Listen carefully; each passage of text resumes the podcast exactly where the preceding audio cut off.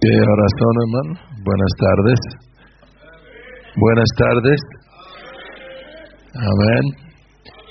Queremos darle las gracias al pastor Lima, a la iglesia aquí, Alfa y Omega, por el buen trato. Amén.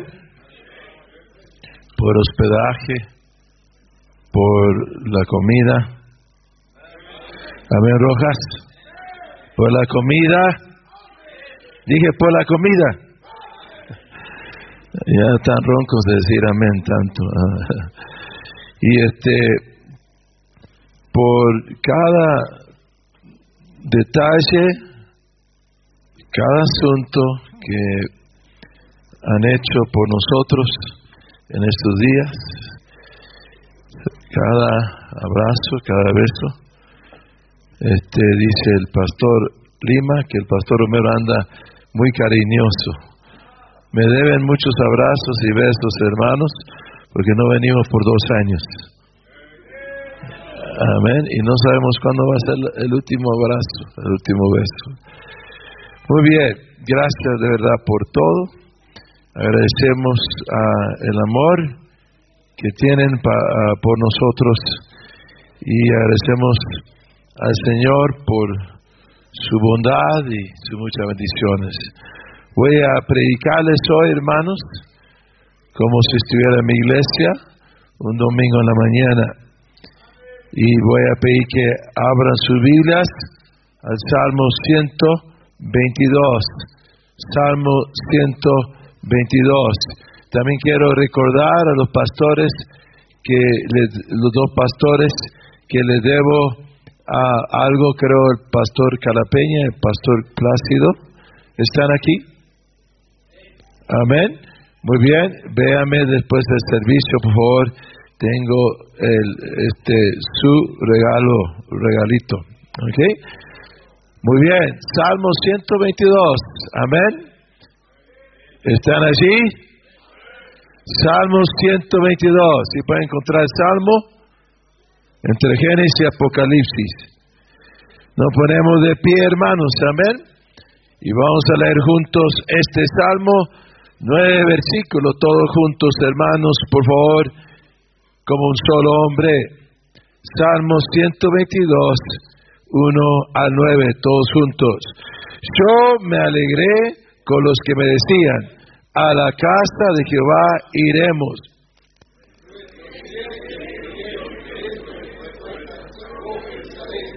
Jerusalén que se ha edificado y allá subieron las tribus, las tribus de Ja, conforme al testimonio dado a Israel, para alabar el nombre de Jehová, porque allá están las sillas del juicio.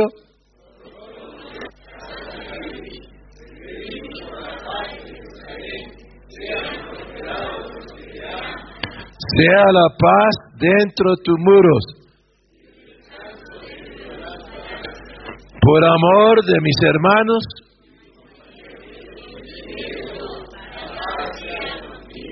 por amor a la casa de Jehová, nuestro Dios, buscaré tu bien. Padre, gracias Señor por tu palabra. Gracias Señor por siempre darnos lo que necesitamos, Señor. Gracias por el Salmo 122. Ayuda a tu siervo inútil esta tarde poder predicar las verdades que se encuentran aquí, los principios, y de alguna forma ser una ayuda para los pastores, las iglesias reunidas aquí en esta tarde. Bendice, por favor, este último mensaje de la conferencia. Háblanos. Te lo pido en el nombre de Jesús. Amén. Pueden tomar asiento.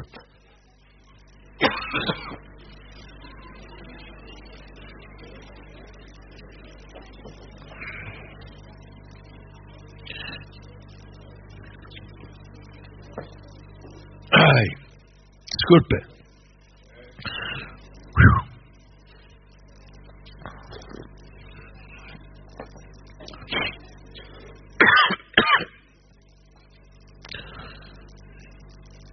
Salmo 122 es un salmo gradual, un cántico gradual, escrito por David.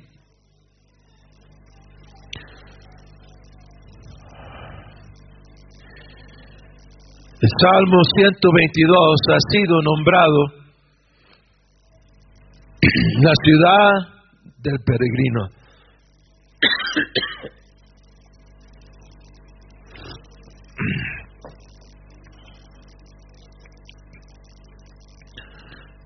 La ciudad del peregrino.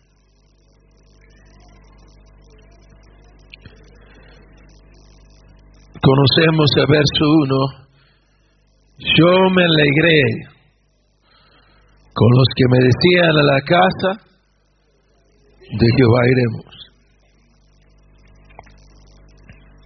Cambia en el verso 2, habla de Jerusalén. Nuestros pies estuvieron dentro de tus puertas, oh Jerusalén. Jerusalén que se ha edificado como una ciudad que está bien unida entre sí. Y allá subieron las tribus, las tribus de conforme al testimonio dado a Israel. No cabe duda, mis hermanos, que hay un espíritu nacional de Israel, de Jerusalén, en este salmo. Habla de Jerusalén. No hay para el judío como la ciudad de Jerusalén. Y no hay para muchos de ustedes un pueblo, una ciudad como Tilcara.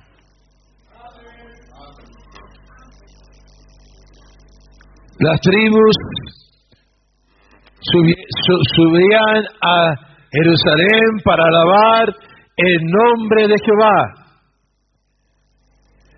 Verso 5. Porque allá están las sillas de juicio, los tronos de la casa de David.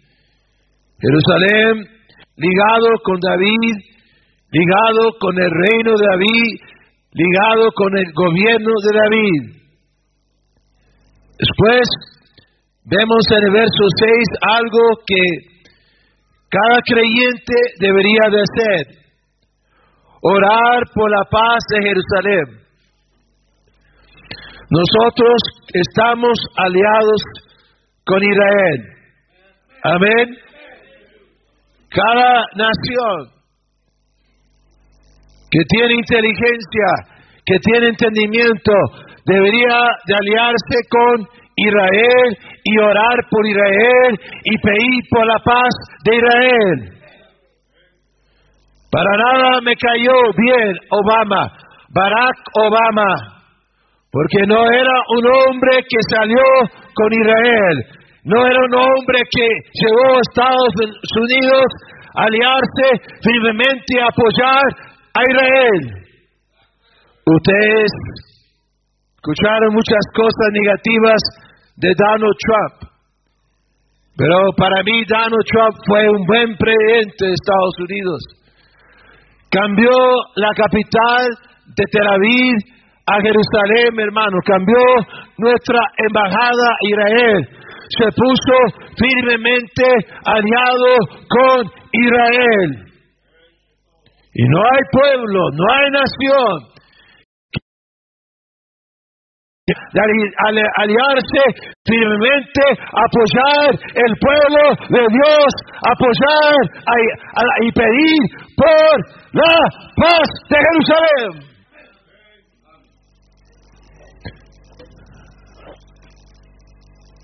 Ustedes deberían apoyar un gobierno argentino que se pone en contra de Israel que se pone en contra de los judíos que se pone en contra de Jerusalén y que es antisemético, se dice, anti, antisemita, gracias. Decimos en inglés anti-semitic, anti-semitic. Sea la paz dentro de tus muros.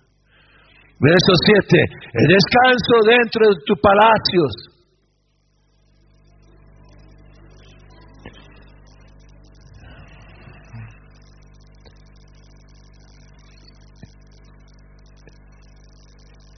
Un salmo. No hay un salmo como este salmo que vemos el corazón de David. Por amor de mis hermanos y mis compañeros, diré yo, la paz sea contigo. Por amor a la casa de Jehová, nuestro Dios, buscaré tu bien. ¿Quiere ver el corazón de David? Lo puede encontrar en el Salmo 122. Vemos aquí el gran amor de David por la casa de Dios. Salmos graduales, 15 en total. Escrito después de ese tremendo monumento a la palabra de Dios, el Salmo 119.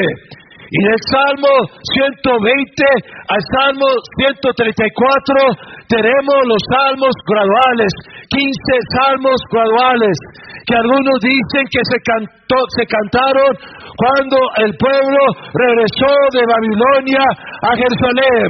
Algunos dicen que el pueblo de Dios de Israel cantó estos salmos cuando iban a Jerusalén a celebrar las fiestas nacionales. Algunos dicen que estos salmos se cantaban por el pueblo de Dios cuando subían las gradas para ir al templo. Salmos graduales. Y yo creo, hermano, en todas estas, ocasiones el pueblo cantó y alabó el nombre del Señor. Pero no hay un salmo donde vemos el corazón de David como el Salmo 122. Él amaba la casa de Dios, él amaba el tabernáculo, él amaba el arca, él amaba el concepto del templo. Y procuró juntar materiales, procuró edificar el templo, pero Dios a través del profeta Natán le dijo, no lo vas a edificar porque eres un guerrillero y ha derramado mucha sangre. Tú juntas los materiales y tu hijo Salomón edificará el templo. Pero David amó el templo sin haberlo visto. David amó el tabernáculo, David amó el arca, David amó la casa de Dios, David amó al Señor. Y la Biblia, Reina Valera, 1960, habla de este amor. En el verso 9. Habla de este amor. En el verso 6, pedí por la paz de Jerusalén, sean prosperados los que te aman.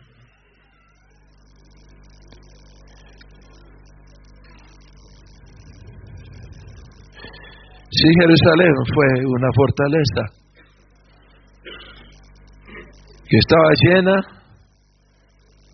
de enemigos,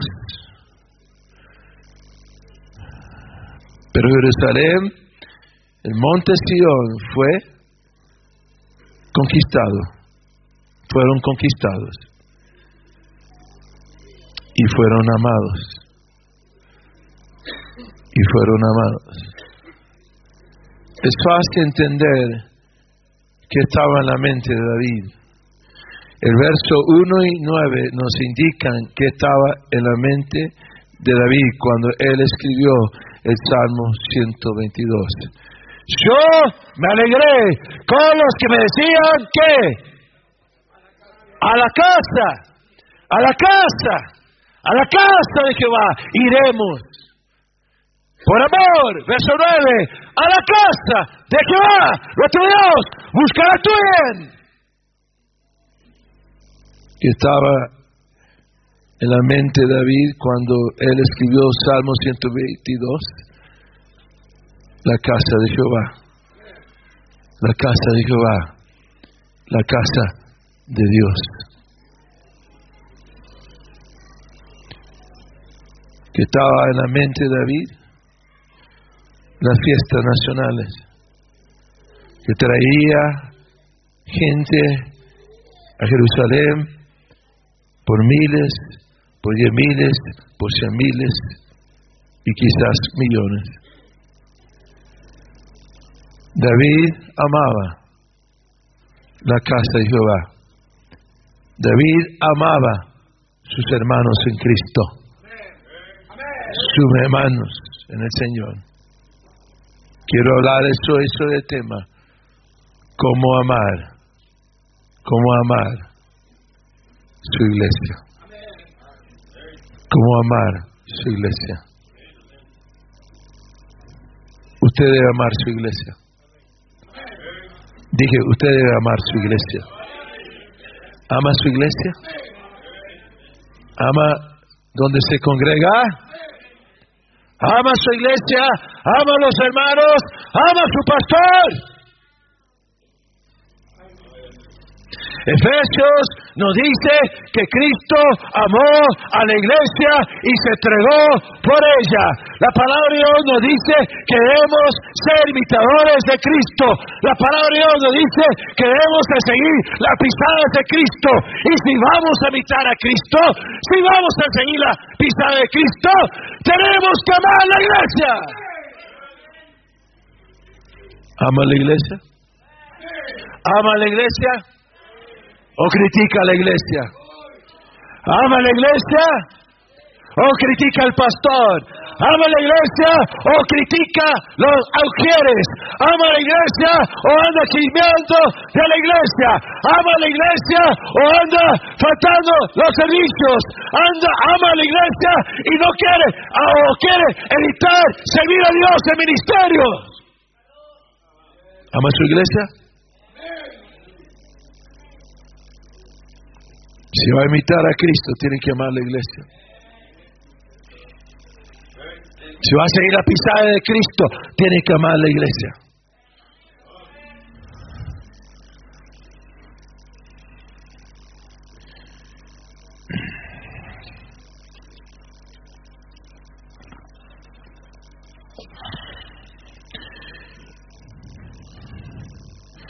Yo me enamoré de una boliviana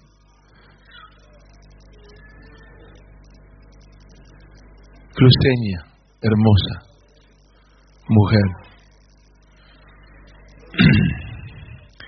La llevé a Argentina, la traje a Salta. Y en el parque del monumento de Güemes, ¿sí conocen el monumento de Güemes? Me dijo, yo creo que debemos de quebrar, nomás quiero ser tu amiga.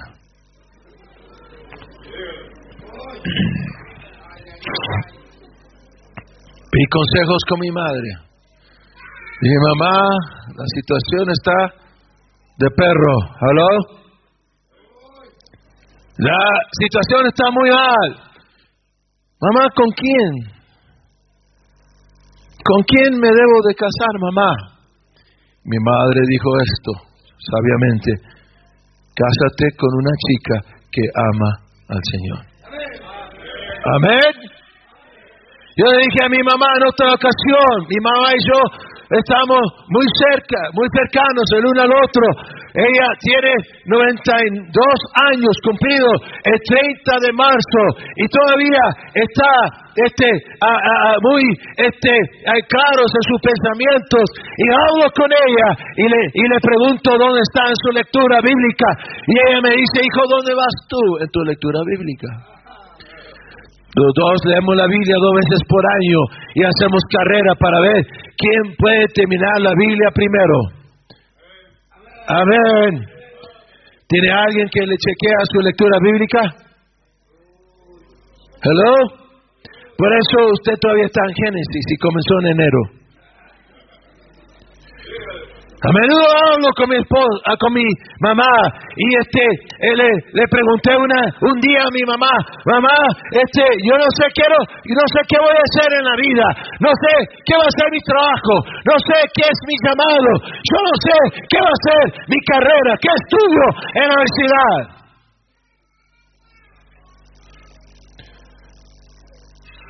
Mamá, ¿qué si soy un peón?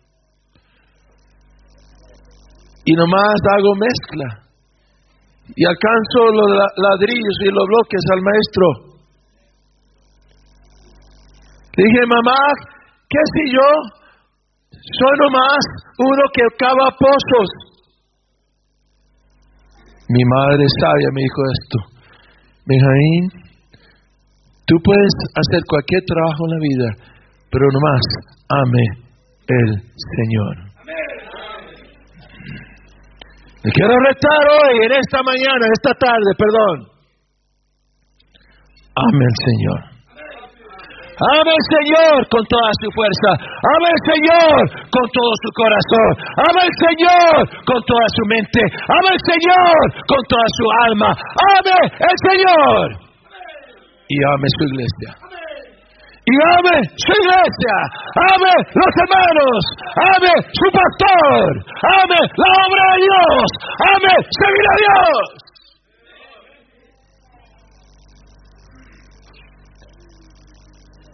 ¿Cómo amar su iglesia? ¿O cómo amar nuestra iglesia? Quiero darle cinco observaciones.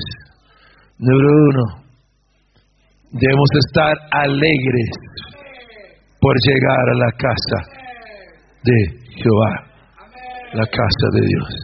Debemos estar alegres por llegar a la casa de Jehová. Creo, hermanos, que la razón que David tenía, la actitud que se nos presenta aquí de la casa de Dios, es porque él cuando salía de su, de su casa, de su palacio, y él iba al tabernáculo o él iba a ver el arca, yo creo, hermano, que en él había alegría. Eso es lo que dice la Biblia. Yo me alegré con los que merecían. A la casa de Jehová iremos. Eso está hablando cuando él estaba en su casa. Eso está hablando cuando estaba en su palacio, su departamento, cuando era tiempo para ir al tabernáculo, cuando era tiempo para ir a adorar, cuando la gente le dijeron, es hora del culto David, él se alegró. Como amar su iglesia alegres en casa cuando alguien dice, ya va a ser tiempo para ir al culto. Ya es tiempo para ir al servicio. No diga, otra vez, mamá. Hello. De verdad tengo que ir. Pero va a jugar River. Ya, mero, comienza el partido. mamá, déjame quedar en casa esta vez. ¿Cómo puede amar su iglesia? Alégrese, alégrese por llegar a la iglesia. Alégrese por llegar a la casa de Jehová. Alégrese cuando le dicen en casa, es hora para ir al culto. Es hora para ir al servicio. No ponga una cara de chupa limón. No ponga una cara de guarache, de sandalia humada.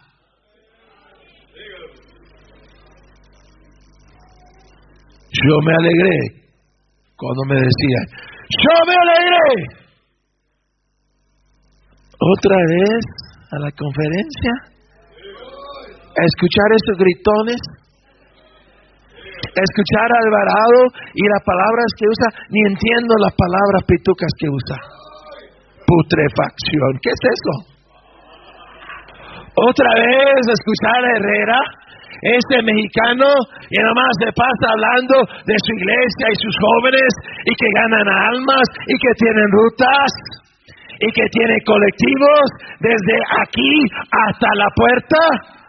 Si apenas tenemos una bicicleta donde caemos los cinco. ir con colectivos grandes. ¿Y para qué vamos a ir a la conferencia a escuchar ese gritón Romero pantalón de cuero? ¿Por qué? Y ver ese panzón de pastor ahí en Alfa y Omega.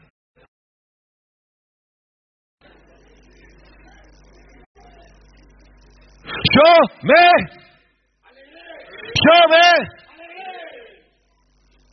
en casa. Su actitud domingo en la mañana en casa determinará sentando el motor. Ya, ya. Alégrate. Alégrate. Cuando vas en el carro, en el auto, o en la bicicleta, o en el burro, o en el camello, yo no sé lo que usa para transportación a la iglesia, cuando vas en el camino, una sonrisa. No puedo esperar hasta llegar a la iglesia. Y cuando entra por las puertas de tu iglesia, alegría, amén. Saludando a todo el mundo, abrazando todo el mundo, besando todo el mundo. Y cuando estás en el servicio, di amén, varón. Y hermana, cuando estás en la iglesia, ponga una sonrisa. Como una buena chinita, coreanita. No tiene que decir nada, más pone una linda cara, una linda sonrisa. Alegría. Alegría. Si haces eso, ya vas por un buen camino a amar a tu iglesia. David entraba a Jerusalén con alegría. David iba al tabernáculo con alegría. David iba a ver el arca con alegría. David preparaba su ropa, planchaba su ropa. Bueno, quizás una esposa le planchaba la ropa. Se preparaba con alegría. No era un pesar, no era un peso estar en casa preparándose para el servicio. Era un tiempo de alegría para él. Era un tiempo de alegría. Domingo en la mañana, cuando se metía a la ducha, estaba cantando un salmo a Dios.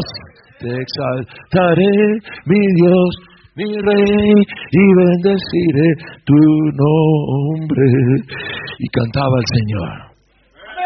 Y así usted debe lo mismo. Levántate el domingo, ore a Dios, eh, arrodíate tu cama, prepara tu corazón, dúchate con alegría, tomate con alegría, vístate con alegría, hermano, planche con alegría, ayude al esposo preparando los hijos, todo con alegría. Y van a ver que las experiencias de la iglesia van a cambiar. El gran problema de muchos creyentes están en neutral. No están ni en primera, segunda, ni tercera, cuarta, ni quinta. Ponen todo en neutral. En Estados Unidos, en la NBA, hay unos chicos aquí que me estaban preguntando, y Pastor Romero, ¿cómo es la vida ya en Estados Unidos? Tenemos autos grandes. Amén. Avenida grandes. ¿Y usted conoce a LeBron James? Oh, sí, él es mi carnal. No, nunca lo he visto en persona. Pero sí, lo he visto en la televisión jugar y hay muchos anuncios por todos lados de LeBron James. Pero en básquetbol, yo jugaba básquetbol en, Bolivia, hermano. En Bolivia juegan mucho básquetbol. Torneos de voleibol, torneos de fulbito, jugaba mucho fulbito. Pero en, la NBA hay un dicho, let the game come. ¿Entienden eso? Sí, señor. Let the game come to you. Deja que el juego venga a ti. ¿Entienden eso? Ve a Cali a jugar allá y de... No, eso no es la actitud del creyente. La actitud del creyente no es meterle en neutral domingo en la mañana. La actitud del creyente no es dejar que el día venga a uno o que el servicio venga a uno. Los mejores deportistas, los mejores equipos, los mejores directores de, técnicos, directores de equipo, tienen un plan, tienen una estrategia y no se meten allí al partido, a la cancha, para que el juego venga a ellos. No, señor. Hay un plan determinado. Me voy a levantar el domingo mañana. vamos a ir a la conferencia Vamos a ver qué escuchamos. A ver si nos dan material bíblico. A ver si me compro un pancho afuera. A ver si hacen locro otra vez. A ver si mataron unas cuantas. Esa casa, usted dice, yo me levanto alegre. Es domingo, día Señor. Me levanto alabando a Dios. Me levanto dando gracias a Dios. Me levanto orando, leyendo mi Biblia. Voy a estar alegre.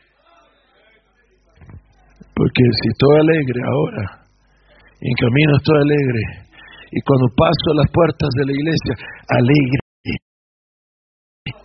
y sonrío a la gente con alegría, y saludo al pastor con alegría, con esa actitud, Dios me va a hablar. Y voy a amar, voy a amar. Debemos estar alegres por llegar a la casa de Jehová. Número dos. Número dos. Debemos ver la iglesia como un trabajo en progreso. Número dos. Debemos de ver la iglesia como un trabajo en progreso. Mire el verso 3, por favor.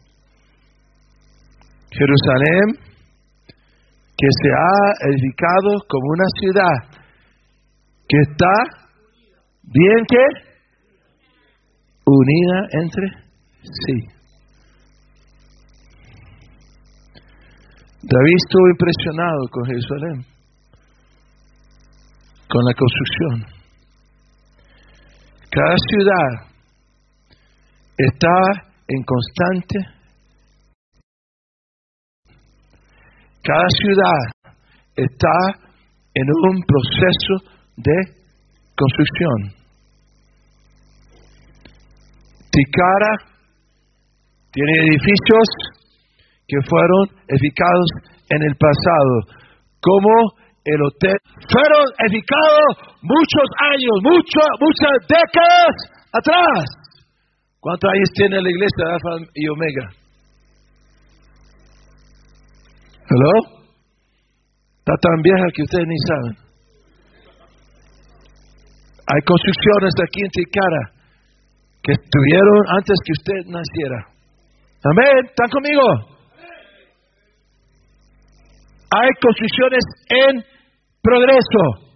Hay construcciones en Ticara que han puesto los cimientos. Hay construcciones en Ticara que ya han puesto los cimientos y las paredes. Hay baldíos. Que hay planes en el futuro para construir otro hostal. Me dicen que en, en, hay más de 150 hostales. Cuando yo caminé las calles de, de a los 15 años, a los 14 años, 13 años, hermano, yo recuerdo el hotel de turismo de Tilcara y recuerdo el hotel de Guacalera y son los únicos.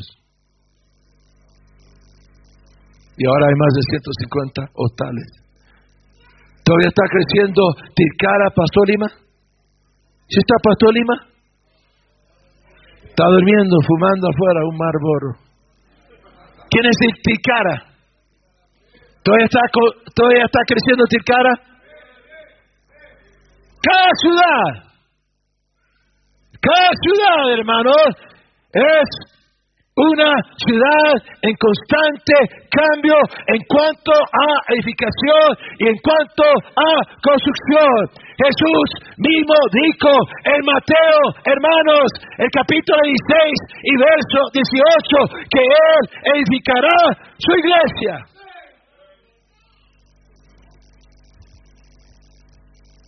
Su iglesia está en constante construcción. ¿Están escuchando? Los ministerios de su iglesia están en constante construcción. La gente de Dios en su iglesia está en constante edificación, construcción de su vida. Su pastor, Dios está constantemente mejorándolo, constantemente haciéndole crecer, a través de fracasos, a través de pruebas, a través de victoria. Ningún cristiano aquí, Dios ha terminado con nosotros. Dios terminará con nosotros cuando nos llame a su presencia. Dios terminará con nosotros si viene el Señor y nos lleva en el rapto. Pero cada vida aquí, cada pastor aquí, cada hermano aquí, cada cristiano aquí es una obra en progreso. Y cada iglesia es una obra en progreso. Es que en mi iglesia no hay una rondalla. Yo quiero una rondalla en mi iglesia. Nomás tenemos ahí a Tito que le hace ting, ting, ting, ting, ting, ting con la guitarra. Pues ora a Dios. Ora a Dios. Un día puede haber una rondalla. Su iglesia es una obra en progreso. Y le digo esto porque muchos vienen a su iglesia a ver lo que pueden criticar critican al pastor, que el pastor está muy gordo. Critican al pastor de Calillar porque está muy flaco. Critican al pastor allá de Ciénaga, está muy morocho. Critican otro pastor porque está muy gringo. El de Tucumán, el que anda con las botas. Critican al pastor porque predica muy largo. Pero si hace un devocional de 20 minutos, lo critican. Critican al pastor porque grita mucho. Critican al pastor porque habla muy quedito. Hay gente, miembro de iglesia aquí, que siempre están viendo. Los sugieres, ay, los sugieres. No se mueven. No dicen amén andan con barbijo. ¿Hello? Pues yo estoy soltero, dicen algunos, porque las hermanas en la iglesia están muy feas. Y usted no es la última Coca-Cola en el desierto. ¿Hello? ¿Y usted no se ha mirado en el espejo, joven, últimamente? ¿Hello? Podría usar su retrato para espantar a los vampiros de mi casa.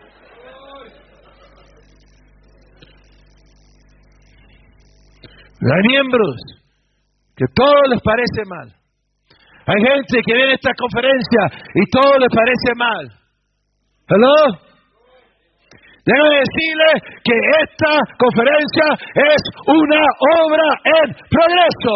Déjame decirle que su iglesia es una obra en progreso. Déjame decirle que su pastor es una obra de Dios en progreso. Déjame decirle, hermano, que David veía su ciudad, veía Jerusalén como una obra en progreso.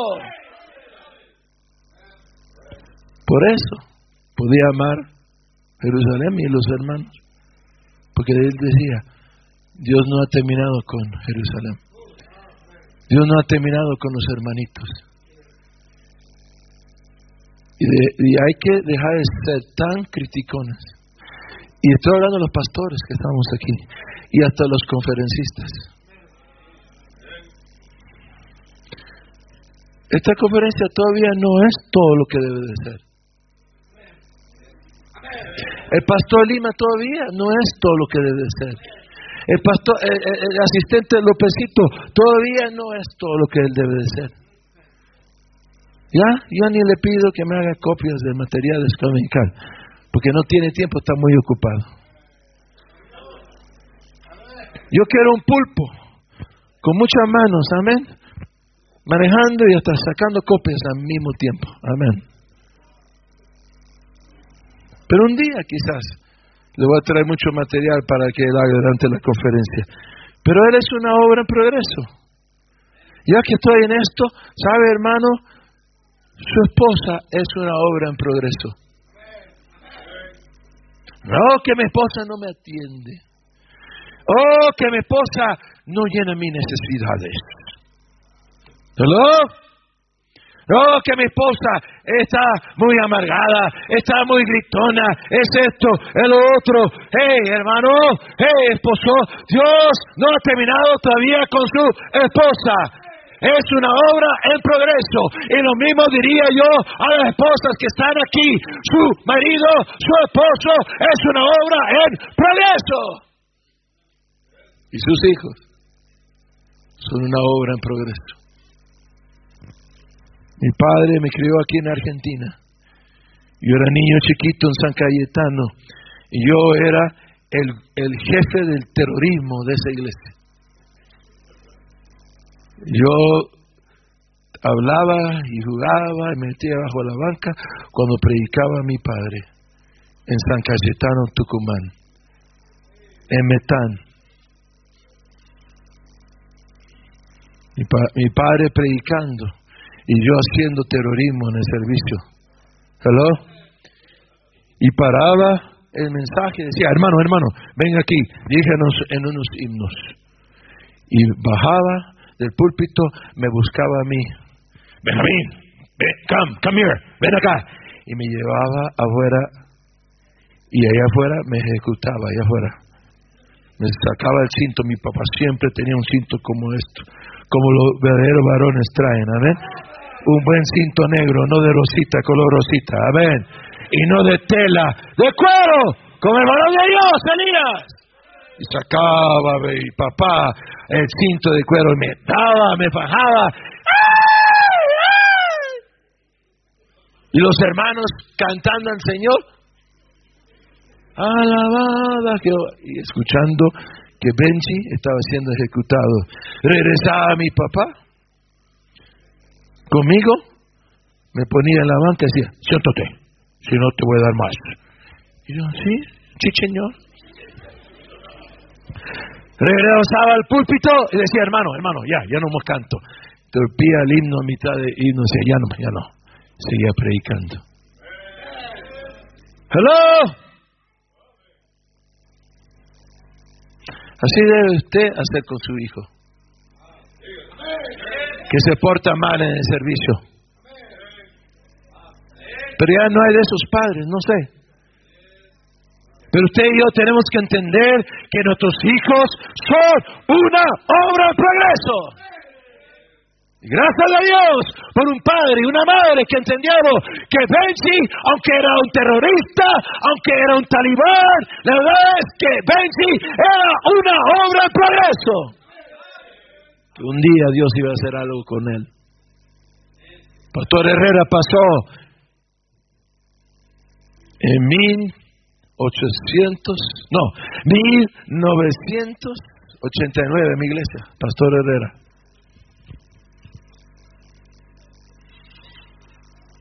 Chilango, ratero, Michi. Nunca había pastoreado una iglesia en camino para ser misionero a Oaxaca. Su propia iglesia, primera iglesia autista de Gémenes, Indiana, no lo estaba apoyando. Yo creo que el pastor Hermes Fernández nomás lo miraba y le decía, ay, no hay esperanza con este chilango. Porque no le sostenía para nada. Ni un dólar le enviaban para su sostén. Había salido de Tommy Ashcraft y le mandaban 10, 20 dólares, ¿no era así, el pastor Herrera? 10, 20 dólares por mes. Y él predicó. Y él presentó la carga. Y él me miró y yo lo miré a él. Él me abrazó, yo lo abracé y quedaron nuestras almas ligadas. Sí, Señor. Como Jonatán y David, no como dos hombres medio. No estén mal, son mal pensados ustedes, hermano. ¿Qué mire eso? ¿Qué miró el Señor en Joel Herrera en 1989? Una obra en progreso. ¿Están conmigo? Ese es nuestro problema. Por eso andamos quejándonos, por eso andamos hablando más de nuestra iglesia, hablando más de nuestro pastor, hablando más de la conferencia. ¿Aló? Porque no entendemos este principio bíblico que hermano, nuestra iglesia, nuestro pastor, esta conferencia, los maestros escolarizados de nuestra iglesia, los que salen a ganar almas, los que están en los ministerios, los que cantan, el director de canto, el que toca la guitarra, el que toca el piano, el que levanta la ofrenda, el ujier, todos somos una obra en progreso. Y si usted entiende eso, usted entiende esto, usted va a comenzar a amar su iglesia. ¿Están conmigo? Mi padre llegó a Metán, Salta. Levantaron una iglesia. Y lo único que encontramos para comenzar la iglesia era un edificio de chapas. Yo no, no sé si usted acuerda de estos edificios, pero antes, todavía yo creo, hay, habían edificios, era muy común, de chapa, todo el edificio de chapa. ¿Hay todavía lugares así? La pared de chapa, la pared de chapa, las cuatro paredes de chapa y el techo de chapa. En tan Salta. Mire hermano, cuando llovía, no se escuchaba nada. ¿Se le ha tocado estar en un lugar así? Llueve y estábamos cantando y era todos los hermanos haciendo así. Y uno miraba y todos movían la bocas, hacían un intento para escucharse en el otro, el director de canto, pero no se escuchaba nada. Se subía mi papá a predicar, abría la Biblia y mi papá tenía una voz fuerte y se escuchaba así, hermanos, voy a predicarles sobre este tema. Porque estaba lloviendo, pegando las chapas por las paredes y por el techo. ¿Se han estado allí? No se escucha nada. Y yo dije, ¿cómo están en la iglesia? En la época de lluvia aquí en Metal. Allá afuera había pasto, había césped, y la hermana Juanita nos alquilaba ese lugar, ella vivía en enfrente en, un, en su casita una sola pieza. Todavía hay casas así. Y recuerdo visitábamos la hermana Juanita con mi papá. Y entrábamos y, yo no estaba acostumbrado, yo tenía una linda casa. Y nos sentábamos en su mesa, perdón, en su cama. Nos sentábamos en su cama de la hermana Juanita y ahí tenía su dormitorio, ahí tenía su cocina, ahí tenía su sala, ahí era todo. Y muchas veces Entramos y la hermana Juanita estaba planchando con una plancha con carbones. ¿Alguna vez le ha tocado ver? ¿Todavía tiene esas planchas aquí? Plancha con carbones. ¿Hello? Y yo dije, ¿a dónde estamos metidos? Plancha con carbones. La hermana Juanita tenía un hoyo y una bolsa. Era ancianita y ella iba afuera y cortaba el césped con un cuchillo ella se agachaba, era ancianita y cortaba el césped de la iglesia ahí en Metán con un cuchillo. Todo el césped con un cuchillo. Yo dije, bueno, mi papá quiso ser misionero aquí en Argentina. Yo venía de una iglesia, hermano, en Long Beach, California, de millones y millones de dólares, hectáreas, de los más modernos, auditorio para 700 personas, auditorio con paredes movibles, con aire acondicionado, con lo último de sonido, con alfombra. Y dije, ¿qué está pasando? Mejor debemos regresar a Estados Unidos. Yo era chiquito. Pero sabe, hermano, yo me enamoré de esa iglesia. Yo me enamoré de ese edificio de chapas. Y comenzamos a juntar dinero y compramos un bote, un baldío en la entrada de Metán y comenzamos a edificar allí y fui yo a ayudar la obra y este bajaba, llegaba el camión de ladrillo dejamos los ladrillo y recuerdo que hacíamos competencia para ver quién podía cargar más ladrillos.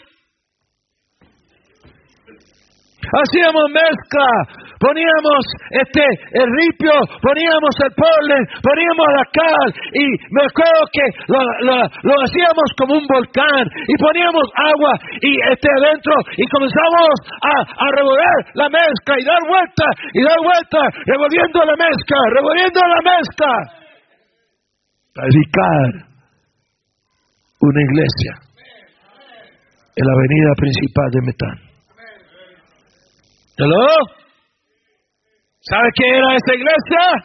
Una obra en progreso.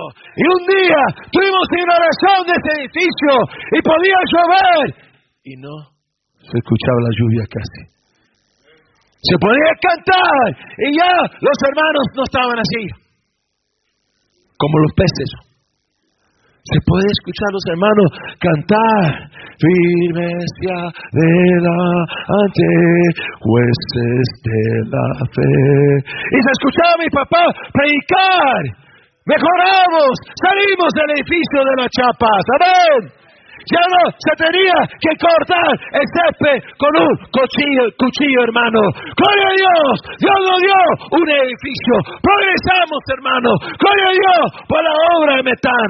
Gloria a Dios por la obra de Tucumán. Gloria a Dios que fuimos a esa sobería de Chandú y me encantaba ir a la iglesia, ir a la sobería de Chandú que nos alquilaba una pieza porque cuando nadie estaba mirando yo corría y en la máquina de los tifones. Yo veía que todavía había soda en los tifones. Me llenaba mi boca y mi panza de soda. Pero hoy en día, hermano, hay una linda iglesia en la plaza de San Cayetano. La obra en San Cayetano, Tucumán, era una obra de progreso y sigue siendo una obra en progreso. La iglesia bautista Alfa y Omega con el pastor Lima es una obra en progreso la iglesia allá en Villa Amalia, en Tucumán, con el pastor Rojas. Dije Rojas, es una obra en progreso. La obra allá en Oaxaca, la obra allá en Managua, la obra allá en Whittier Jordan Baptist Church, son obras, son iglesias en progreso. Ya párale de estar esperando la perfección. Porque si usted encuentra una iglesia perfecta y usted se mete en esa iglesia, usted la va a arruinar porque usted es imperfecto. Alguien diga amén en este día. ¿Cómo amar su iglesia? Uno, debemos estar alegres por llegar a la casa de Jehová. Dos, debemos ver la iglesia como un trabajo, un progreso. Tres, debemos llegar a la iglesia buscando dar y no recibir. Debemos de llegar a la iglesia buscando dar y no recibir. Verso 4. Allá subieron las tribus, las tribus de Ja, conforme al testimonio dado a Israel. Fíjense bien, ¿para qué? ¿Para qué, hermanos? No se vayan a dormir. ¿Quieren ir a comer locro? Entonces respóndeme, hermano. ¿Para qué? Gracias, hermana. Aquí hay una hermana. Más hombre que algunos aquí. Amén. Para alabar, ¿qué? Para dar. Para dar. El propósito de las tribus, llegar a Jerusalén para dar alabanza al Señor. ¿Sabe por qué usted no ama a su iglesia? Porque usted llega a la iglesia queriendo recibir. ¿Sabe cómo va a comenzar a amar su iglesia? Llegando a la iglesia para dar. Venga a la iglesia con esa actitud que quiere dar. Está bien si Dios nos bendice. Está bien si recibimos, hermano. Pero la actitud no debe ser de nosotros de llegar a la iglesia, llegar a la casa de Dios para recibir. Debería de ser para dar. Dije, para dar. Llegando a la iglesia, ¿qué voy a dar? Sonrisas. ¿Qué voy a dar? Amor. ¿Qué voy a dar? Abrazos, besos, saludos. ¿Qué voy a dar? servicio. Pastor, ¿en qué le puedo ayudar, pastor? Amén. ¿Qué va a hacer cuando llega a la iglesia? Va a sacar de su bolsillo y va a dar qué?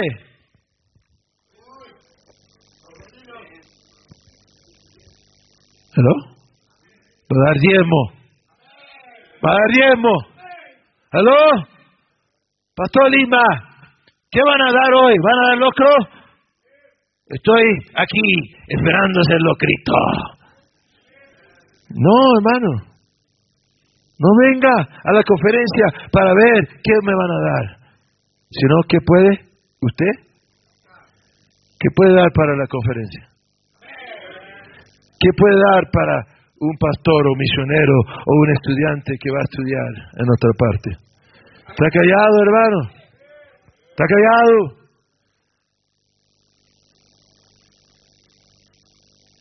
venga y diga, pastor, traje unos tamales para que den a los chicos de la ruta.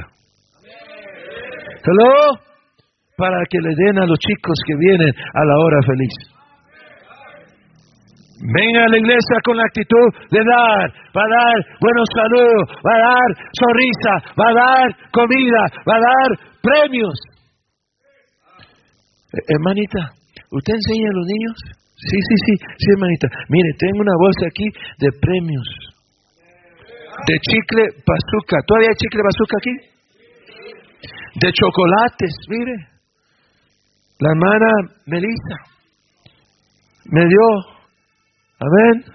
No sé quiénes son las que les gusta lo dulce aquí en esta iglesia. Amén. Pero ya me enteré que hay unas hermanas. También la esposa del pastor le gusta dulce. Amén. Mire, agarré unos dulces, unos chocolates para los chicos, unas chapitas, unas... ¿Qué son esas? Canicas.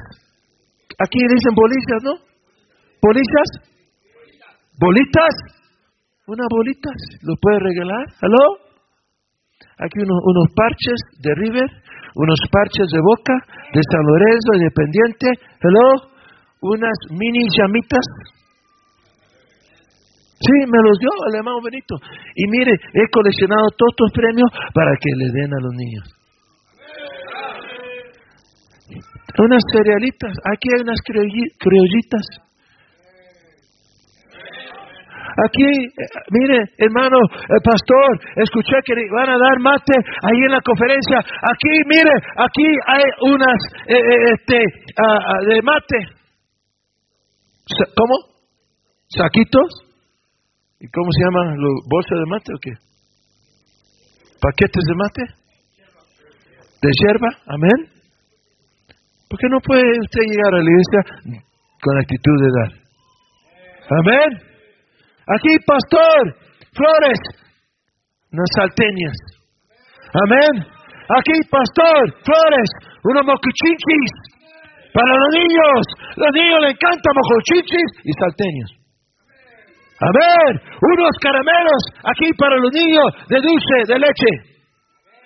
Callado, unos alfajores aquí para la escuela dominical, para la hora feliz. Estoy diciendo, hermano, que debemos de venir a la iglesia con una actitud y un espíritu de dar, de dar. Venimos muchas veces. ¿Y va a haber café, pastor? ¿Hello? ¿Y va a haber factura, pastor, con el café? ¿Y el hermano Rollins me va a dar un masaje? ¿Hello? ¿Y usted, pastor? Lo veo muy gordo. ¿Me va a invitar a su casa, en su hipacha, para un asado? Está callado, hermanos. ¿Cómo amar nuestra iglesia? ¿Cómo amar nuestra iglesia? Debemos de llegar a la iglesia buscando dar y no recibir. Número cuatro, debemos orar por la paz y prosperidad de nuestra iglesia. Debemos orar por la paz y prosperidad de nuestra iglesia. Ahora, yo, sé, yo sé que está hablando de Jerusalén, pero le voy a enseñar algo que dice seis, pedir por la paz de Jerusalén. Sean prosperados los que te aman sea la paz dentro de tus muros y el descanso dentro de tu palacio. Por amor de mis hermanos y mis compañeros, diré yo que. ¿Por qué? Este pasaje es lleno del tema de la paz de Jerusalén. ¿Por qué? Porque quería David la paz en Jerusalén. Porque él quería que el tabernáculo estuviera seguro. Porque Él quería que la casa de Dios estuviera segura. Porque Él quería que el arca estuviera seguro. Porque Él quería que el pueblo de Dios estuviera seguro. Él quería que Jerusalén fuera un lugar de paz porque Él quería ver el templo siendo edificado. Él quería ver el templo prosperado, el pueblo de Dios prosperado. No era tanto la ciudad era lo que estaba dentro de la ciudad. ¿Me están entendiendo? Y usted y yo debemos orar por la paz de nuestra iglesia. Usted y yo debemos orar por la prosperidad de nuestra iglesia. Usted debemos orar por nuestra iglesia. ¿Está orando por su iglesia? Ora usted por su pastor. Hello. Pide a Dios por la paz de su iglesia, pide a Dios que no haya chisme en su iglesia, que no haya divisiones en su iglesia. Ore por la paz de su iglesia, ore por la paz de la congregación. Una vez un hombre me dijo, le dije, hermano, venga a la reunión de negocio. Me dijo el hombre, no, pastor, no quiero ir a la reunión de negocio. Le dije, ¿por qué? Le digo, nunca te veo en la reunión de negocio. No, es que siempre en la reunión de negocio, siempre votan unánime. Siempre lo que usted propone, votan y aprueban. ¿Qué es eso? Yo creo que debe haber ah, contra, contra usted. ¿Aló? Está enojado porque las reuniones de negocios eran reuniones pacíficas. Está porque en la reunión de negocio se aprobaron las cosas con voto unánime. Quería ver chispa en la iglesia. Quería ver chispa en la reunión de negocios. Mis hermanos, no debería haber problemas en la reunión de negocios de la iglesia. No debería haber chispa. No debería haber pelea. Allá en Bolivia, hermano. Una iglesia bien brava hasta llegan al púlpito y sacan al pastor a patadas y le quitan las llaves de la iglesia. Prediqué una iglesia así en Santa Cruz y me dijeron, pastor, mire, el domingo acaban de sacar el pastor, los hermanos, con golpes y le quitaron las llaves de la iglesia. Dijeron, Pastor Romero, usted va a predicar esta conferencia, pero si quiere le ponemos, le ponemos guardias de seguridad. Y dije, oh, sí, chiche. No, dije, no. No, necesitamos. Vamos a confiar en Dios. Pero hermano, No solamente en Bolivia, también en Argentina, hermano. A veces las iglesias no son lugares de paz. A veces las reuniones de negocio no son lugares de paz. A veces, hermano, hay muchas discusiones, hay muchos problemas. Y a veces la iglesia ni quieren tener reuniones de negocio. Porque va a haber piñas. ¿Hello? Va a haber discusiones, va a haber argumentos. Hermano, el pastor no debe ser menso, debe ser manso. ¿Hello? Lo que proponemos en la reunión de negocios deben ser cosas que ya hemos hablado con hermanos de la iglesia. Las cosas que decimos, decidimos en la reunión de negocios, primeramente lo hablo con los diáconos, después lo hablo con los hombres y después lo, lo meto con las hermanas a ver qué piensan. Así en conversaciones. Yo cuando propongo algo, una reunión de negocio a la iglesia, yo ya lo he calado, o sea, yo ya lo he probado con muchos hermanos. Venimos a la reunión de negocio y hay voto unánime, porque ya preparé la congregación para ese voto. ¿Me están siguiendo, hermano? Pero no quita del principio aquí. Ore por su iglesia, ore por su pastor, ore por paz en su iglesia, ore que Dios prospere y le diga su iglesia. ¿Sabe qué pasa cuando oramos por alguien? ¿Usted tiene problema con un hermano? ¿Usted tiene problema con alguien del mundo? Ore por ellos todos los días. ¿Sabe lo que pasa cuando oramos por alguien? Dios nos da un amor por esa persona. Si usted no ama a este gordo aquí enfrente, Rojas, pelón, calvinista, amén, calvo, ¿sabe por qué no lo ama? No ora por él. Te ora por su pastor, lo va a amar. Usted ora por su iglesia, va a amar su iglesia. Usted ora por los hermanos, va a amar los hermanos de la iglesia. Si yo le caigo, si el pastor Herrera le cae gordo con sus ejemplos de su iglesia, si el pastor Armando Alvarado le cae gordo con su vocabulario muy de crema a alta riqueza, de alta sociedad, Ore por Alvarado. Ando por sus compañeros. Como amar a su iglesia. Último. Debemos de activamente buscar hacer el bien a nuestra iglesia.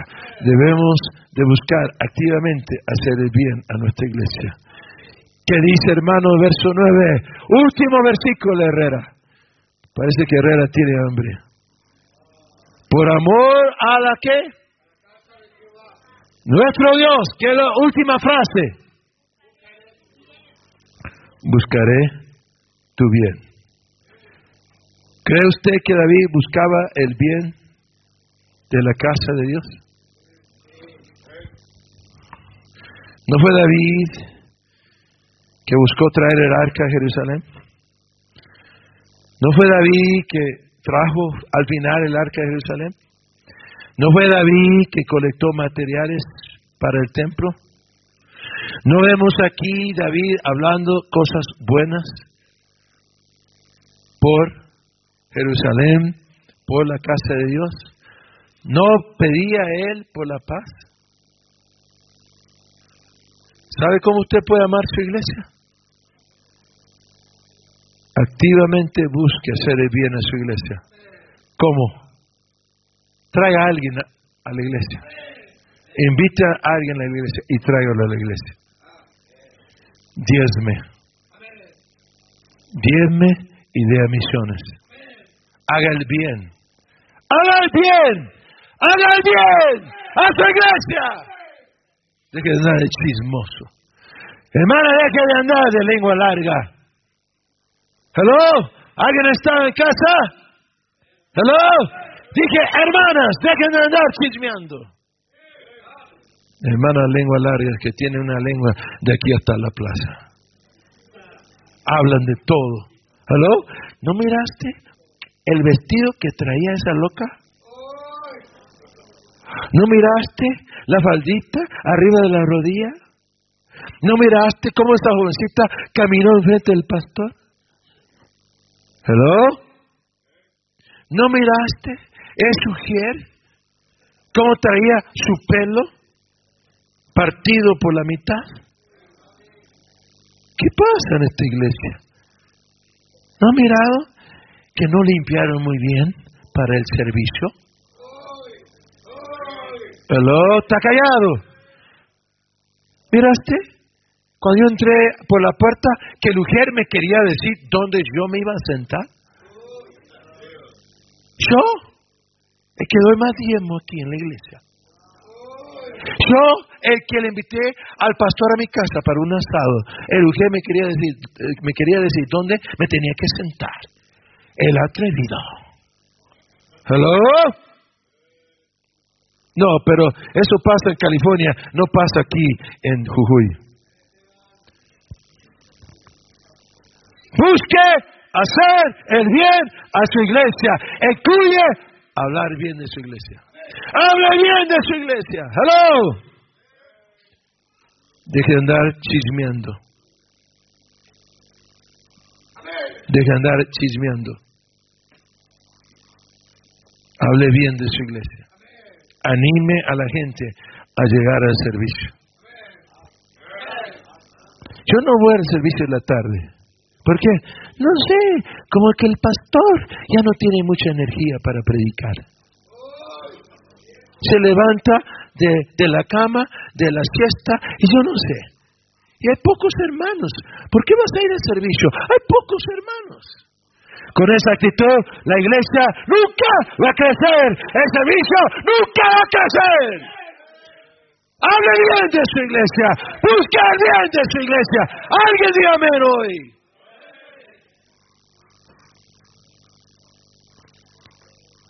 Salmos 122. Vemos el corazón de David, que amaba la casa de Jehová. ¿Te ama su iglesia? Debería amarla. Aquí hay cinco maneras como usted puede aprender a amar su iglesia. Si usted no ama su iglesia, necesita arrepentirse. Comenzar a amar su iglesia, amar a los hermanos, amar a su pastor. Si estuviera mi madre aquí, en este tiempo, en este, esta conferencia, mi madre diría a ustedes, hermanos, amén a Dios, amén al Señor, hermanos, y hasta predicaría yo creo, hermanos, amén la iglesia, amén servir a Dios. Y es lo que yo quiero dejarles, hermano, hoy en esta conferencia. Pastor Herrera ya lo dijo, Dios nos ama a nosotros. ¿Quién amó primero, nosotros o Dios? ¿Quién amó primero? Señor nos amó primero. Él nos ama. Gloria a Dios, que nos ama, hermanos. Si mi papá y mi mamá no me aman, mamá, no importa, Dios me ama. Amén. Si Cristina Fernández no me ama, no importa, Dios me ama.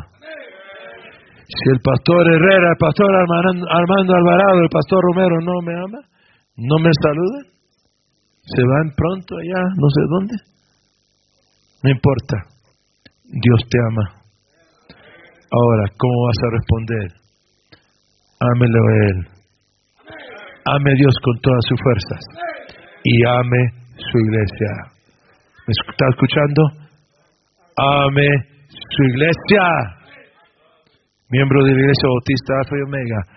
Ame su iglesia. Ame su pastor. Amén.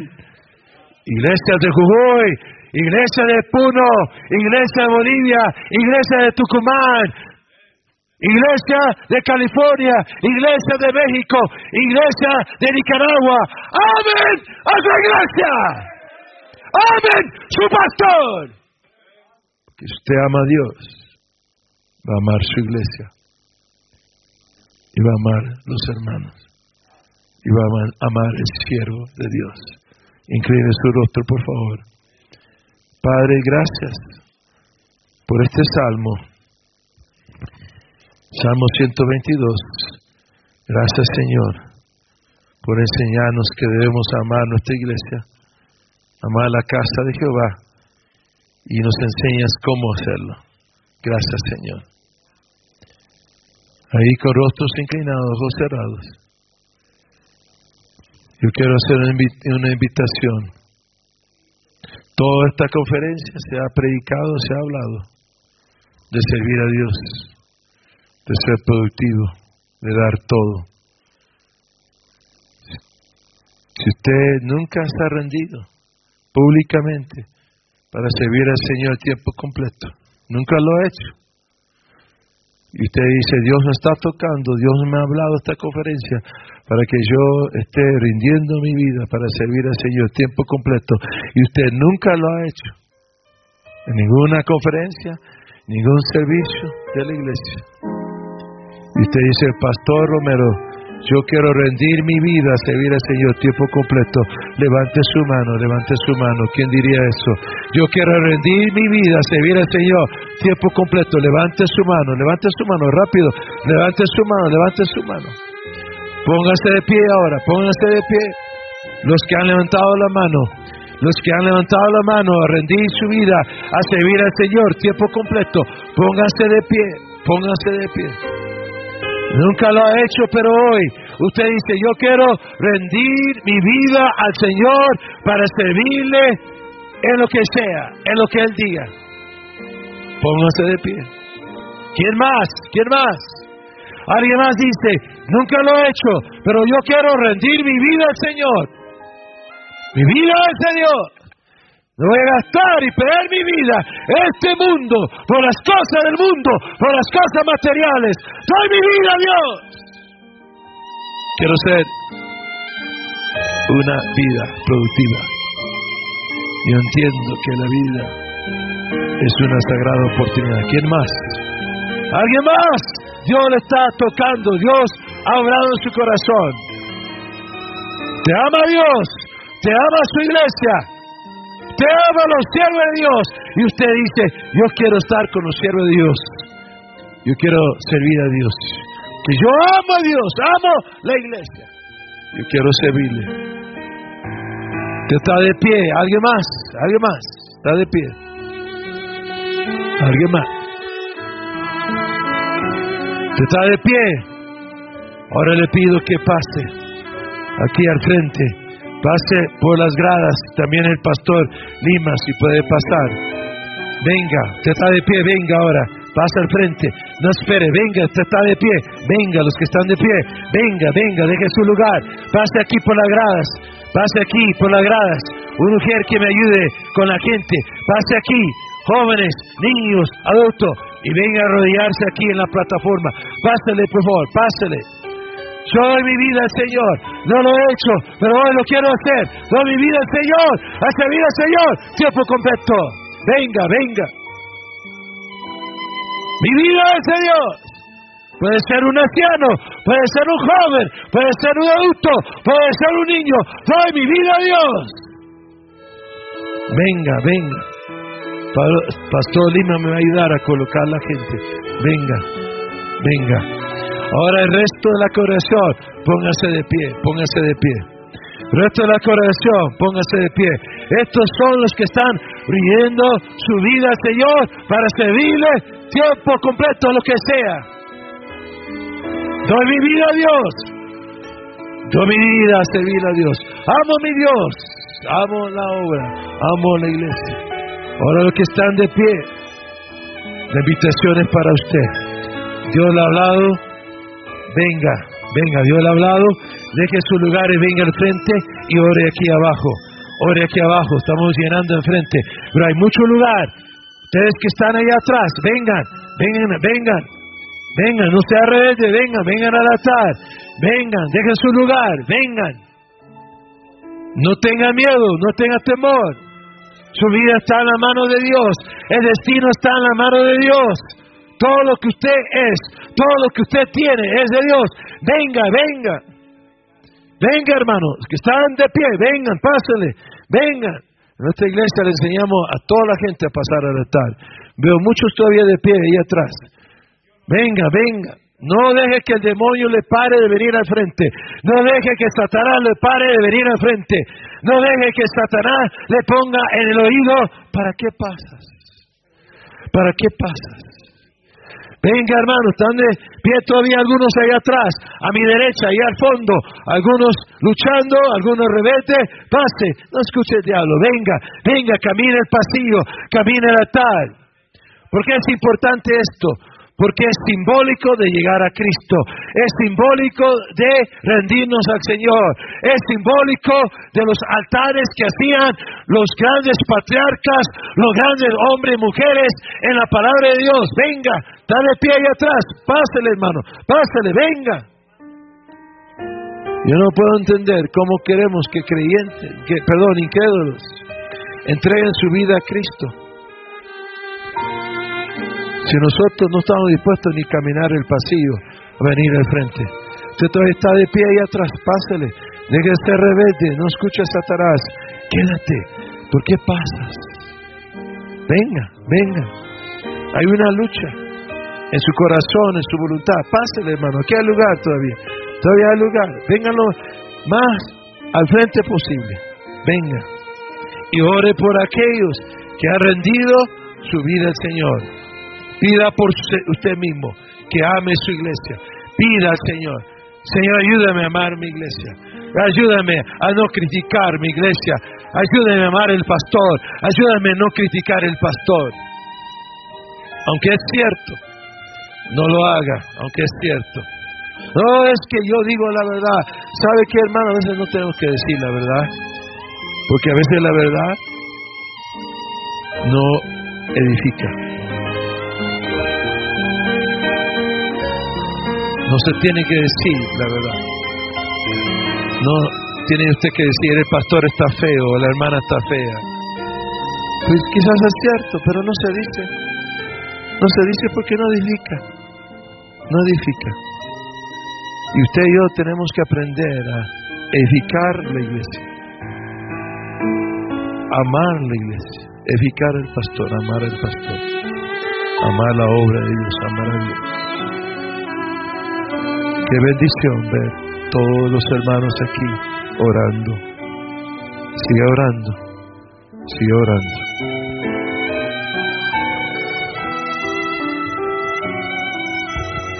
Todos orando, hermanos, por favor. ¿Cómo pudiera alguien decir que ama a Dios si no ama lo que Dios ama? La Biblia dice que Dios amó a la iglesia y se entregó a sí mismo por ella y la amó para engrandecerla y para santificarla y para honrarla. Y si nosotros amamos al Señor también, debemos amar lo que Él ha amado, que es la iglesia. Y así como Cristo se entregó por la iglesia, por amor, también nosotros debemos hacerlo. Cuando alguien ama, hermanos, quiere engrandecer lo que ama, quiere honrar lo que ama. Cuando alguien ama, defiende lo que ama, se entrega por lo que ama. Cuando alguien ama, hermanos, a algo, no quiere que nadie esté deshonrando, hablando mal. Quiere, hermanos, hacer crecer, honrar, bendecir. Ama tu iglesia. Ama tu pastor, tus pastor, los pastores aquí en esta mañana. Somos hombres con corazones quebrantados porque quisiéramos ser a, ese predicador que tú admiras, que tú aprecias, el predicador favorito, pero no porque queremos ser queridos, sino porque queremos que Dios se alimente, que tú seas alimentado de la palabra de Dios, que la Biblia llegue a tu corazón. Tenemos un corazón quebrantado porque damos nuestra vida para que la iglesia sea edificada, para que tú te sientas contento, feliz de estar en la iglesia, que crezcas, que madures. Oh hermanos, todavía habrá alguien que no entendió lo importante que es la iglesia para nuestras vidas, lo importante que es la iglesia para nuestras familias, lo importante que es, hermanos, el ser bendecido por Dios teniendo una iglesia a la que pertenecemos, teniendo una iglesia que podemos llamar nuestro hogar. ¿Cuántos otros no tienen una iglesia y quisieran tener una iglesia como la que tú tienes? y tú no trabajas por tu iglesia y tú no honras a tu iglesia, tú no haces crecer a tu iglesia, estás en pecado. Porque no estás amando lo que Dios amó y se entregó y, y honró y engrandeció. Tienes un pastor no es perfecto, pero tienes un pastor, tienes alguien que te ama, tienes alguien que llora cuando tú lloras. Tiene alguien que se goza cuando a ti te va bien. Tienes alguien que daría su vida por ti. Tienes alguien que está siempre listo para perdonarte, aunque tú hicieras algo en contra de él, aunque tú lo atacaras, aunque tú lo difamaras. Él siempre está listo para perdonarte, siempre está listo para amarte, siempre está listo para ayudarte lo que tú necesites. Tienes un pastor que quitaría su propio plato de comida si a ti te faltara, que quitaría su propio sustento si, no, si tú no lo tuvieras y aún así tú no lo amas. No lo amas, porque si lo amaras, eh, servirías para trabajar para la obra de Dios. Si lo amaras, te apoyarías. Si lo amaras, fueras un siervo siempre incondicional, pero estás siempre de rebelde. No quieres apoyar, no quieres trabajar, no quieres obedecer. Y a veces tú eres el que está sembrando la rebeldía, promoviendo la rebeldía a otros.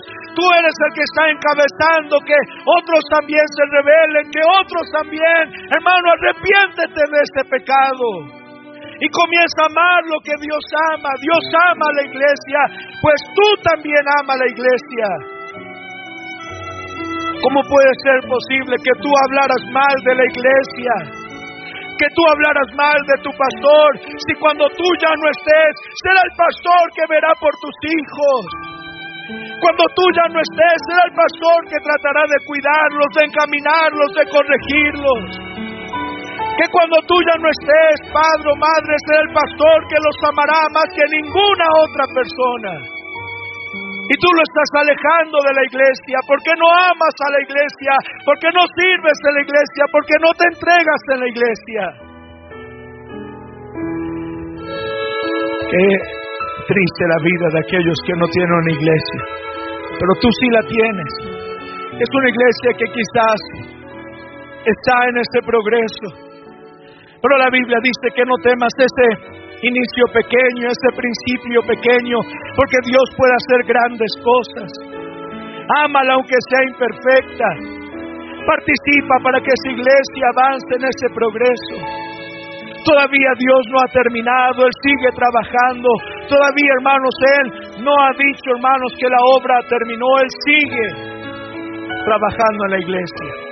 Y tú en vez de criticarla pudieras apoyar y dejar que Dios se usara para que la iglesia fuera un lugar mejor para Dios. Vuelve a tu iglesia y sirve al Señor y ama a tu iglesia y trabaja por tu iglesia y honra a tu iglesia y engrandece tu iglesia y bendice tu iglesia. Porque es el lugar que Dios te ha dado. Es la familia que Dios te ha dado. Este lugar donde no solamente tú, tus hijos, tus nietos estarán. Y si nosotros no lo hacemos, hermanos, ¿quién lo hará? Todos orando, hermanos. Los que quedaron de pie, ¿por qué quedaron de pie? Dios no les habló. Y si Dios les habló, ¿por qué no están sobre sus rodillas orando al Señor? ¿Por qué? Dios no te habló. Y si no te habló, ¿por qué no estás sobre tus rodillas? ¿Quieres quedar siendo en una conferencia de 400 personas ser uno de los 20 que no doblaron sus rodillas? Dobla tu rodilla, hermano. Hermana, dobla tu rodilla. Y si no te habló, entonces dobla tu rodilla y di, Dios, ¿por qué no me hablaste? Mis oídos están tan tapados quizás. Dios, ¿por qué no me quebrantaste como a otras personas? Porque otras personas están quebrantadas, llorando, derramando sus lágrimas. ¿Por qué no pasó eso conmigo?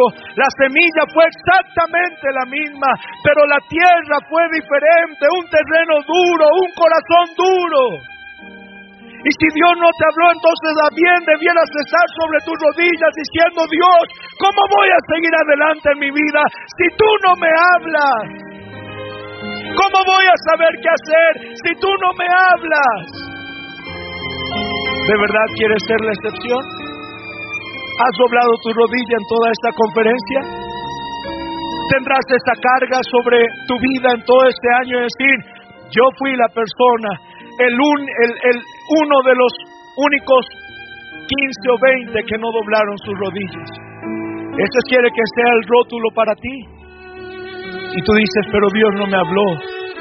Pero Dios sí habló. Pero tú no dices cabida en tu corazón a la palabra de Dios. Cerraste la puerta. No dejaste entrar el mensaje. Dios, gracias por lo que obraste, Señor. Gracias por lo que hiciste. El resultado de esta predicación y de las que se dieron no es ahora solamente el altar. El resultado es el que se va a ver esta semana, este mes. El resultado es el que se va a ver este año. El resultado es el que se va a ver en 10 años. Aún aquí niños que yo he visto, adolescentes aún jovencitos, el resultado se va a ver en una década, pero se va a ver de que tú, Señor, haces que tu palabra no vuelva vacía. Todos orando al Señor, hermanos, y vamos a terminar. Señor, gracias. Gracias, Padre, porque tú has derramado de este amor, Señor, en nuestras vidas para la iglesia. Amamos la iglesia, Señor. Amamos a tu pueblo. Amamos a tus siervos, Señor.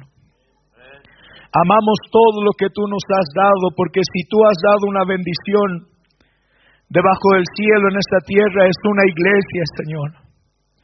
Que es una sucursal del cielo, que es una embajada del cielo, que es vivir un poco, Señor, de lo que nos espera grandiosamente en la eternidad. Gracias porque cuando estamos en compañía de tu pueblo, Señor, Sabemos que pertenecemos ahí, estamos en el mismo camino, caminando hacia el mismo destino, batallando las mismas luchas, enfrentándonos al mismo adversario. Y sabemos, Señor, que también estaremos juntos como lo hemos estado en la batalla, también estaremos juntos en la gloria, en la victoria, Señor. Porque viene este tiempo de victoria, Señor, viene este tiempo de reencontrarnos contigo, viene este tiempo de dejar atrás el mundo, viene este tiempo, Señor, de despegarnos de ese cuerpo pecaminoso, viene este tiempo, Señor, en que nuestros ojos van a ser enjugados, viene este tiempo donde ya no habrá más oscuridad, Señor, viene este tiempo, Señor, y gracias, Padre, porque los que hoy estamos aquí de rodillas, Señor, rodeados entre nosotros, vamos a poder hacerlo, Señor, a tus propios pies, Padre, y besar tus pies que fueron traspasados por esos clavos, Señor. Gracias, Señor. Porque nos espera una gran conferencia que va a durar por siempre para la eternidad en el cielo. Pero Padre, ¿cómo pudiéramos decir que te amamos a ti si no amamos a la iglesia? Tú la amaste, te entregaste a sí mismo por ella, dice tu palabra. Tú la engrandeciste, Señor. Tú quieres prepararla para presentártela a ti mismo como una novia que se ha preparado para las bodas, Señor. ¿Y cómo pudiéramos nosotros ir en contra de eso, Padre? Danos amor por la iglesia. Danos amor, Señor, por tu siervo, Señor. Danos amor, Señor, por la congregación y obra, Padre Santo, para que los que estamos aquí te de una manera diferente de que lo hacíamos antes de esta conferencia. Que se pueda notar esta diferencia, Señor, de que tú, tú has abierto nuestros ojos para ver más de lo que antes veíamos. Y que tú nos has permitido acercarnos, Señor, un poco más, Padre, de lo que ya estábamos, Señor, de ti. Obra, Padre, lo ruego y lo pido en nombre de nuestro Salvador Jesucristo. Amén y amén.